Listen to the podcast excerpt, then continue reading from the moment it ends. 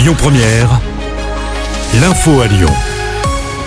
Bonsoir Cécile et bonsoir à tous. Ils réclament de meilleurs salaires et de meilleures conditions de travail. Les orthophonistes en colère ont manifesté aujourd'hui à Lyon et partout en France.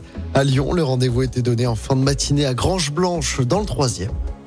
Quelle solution après les émeutes du début de l'été? Un CNR, un Conseil national de la refondation, va tenter de répondre à cette question. Les ministres, les maires des villes les plus touchées, les associations sont réunis aujourd'hui autour d'Elisabeth Borne à Matignon. La première ministre ne fera pas d'annonce avant la fin du mois. 4805 mètres, c'est la nouvelle altitude du Mont Blanc. Le toit de l'Europe a perdu plus de 2 mètres en deux ans. C'est peut-être la conséquence des variations de pluie de l'été, variations déjà observées dans le passé. À Lyon, le calendrier des travaux du prolongement du métro B est désormais connu avec encore quelques perturbations pour les usagers. La ligne circulera uniquement entre Charpennes et Stade de Gerland à partir de 21h15 le 9, le 10, le 16 et le 17 octobre. Je rappelle hein, que le prolongement du métro B jusqu'à Saint-Genis sera mis en service le vendredi 20 octobre.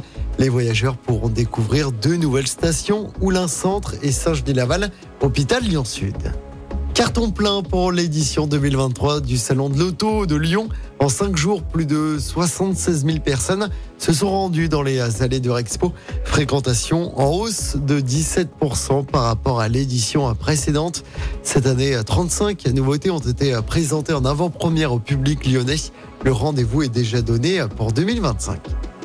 En sport, en rugby, à la Coupe du Monde, avant-dernier match à l'OL Stadium ce soir dans la poule de la France. La Nouvelle-Zélande affronte l'Uruguay, c'est à 21h.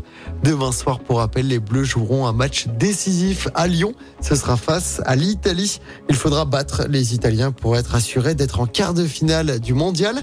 Et puis en basket, après deux défaites d'affilée en championnat, Lasvel débute ce soir son aventure en Euroleague avec un déplacement sur le parquet de l'Étoile Rouge de Belgrade. Écoutez votre radio Lyon Première en direct sur l'application Lyon Première, lyonpremière.fr et bien sûr à Lyon sur 90.2 FM et en DAB+. Lyon Première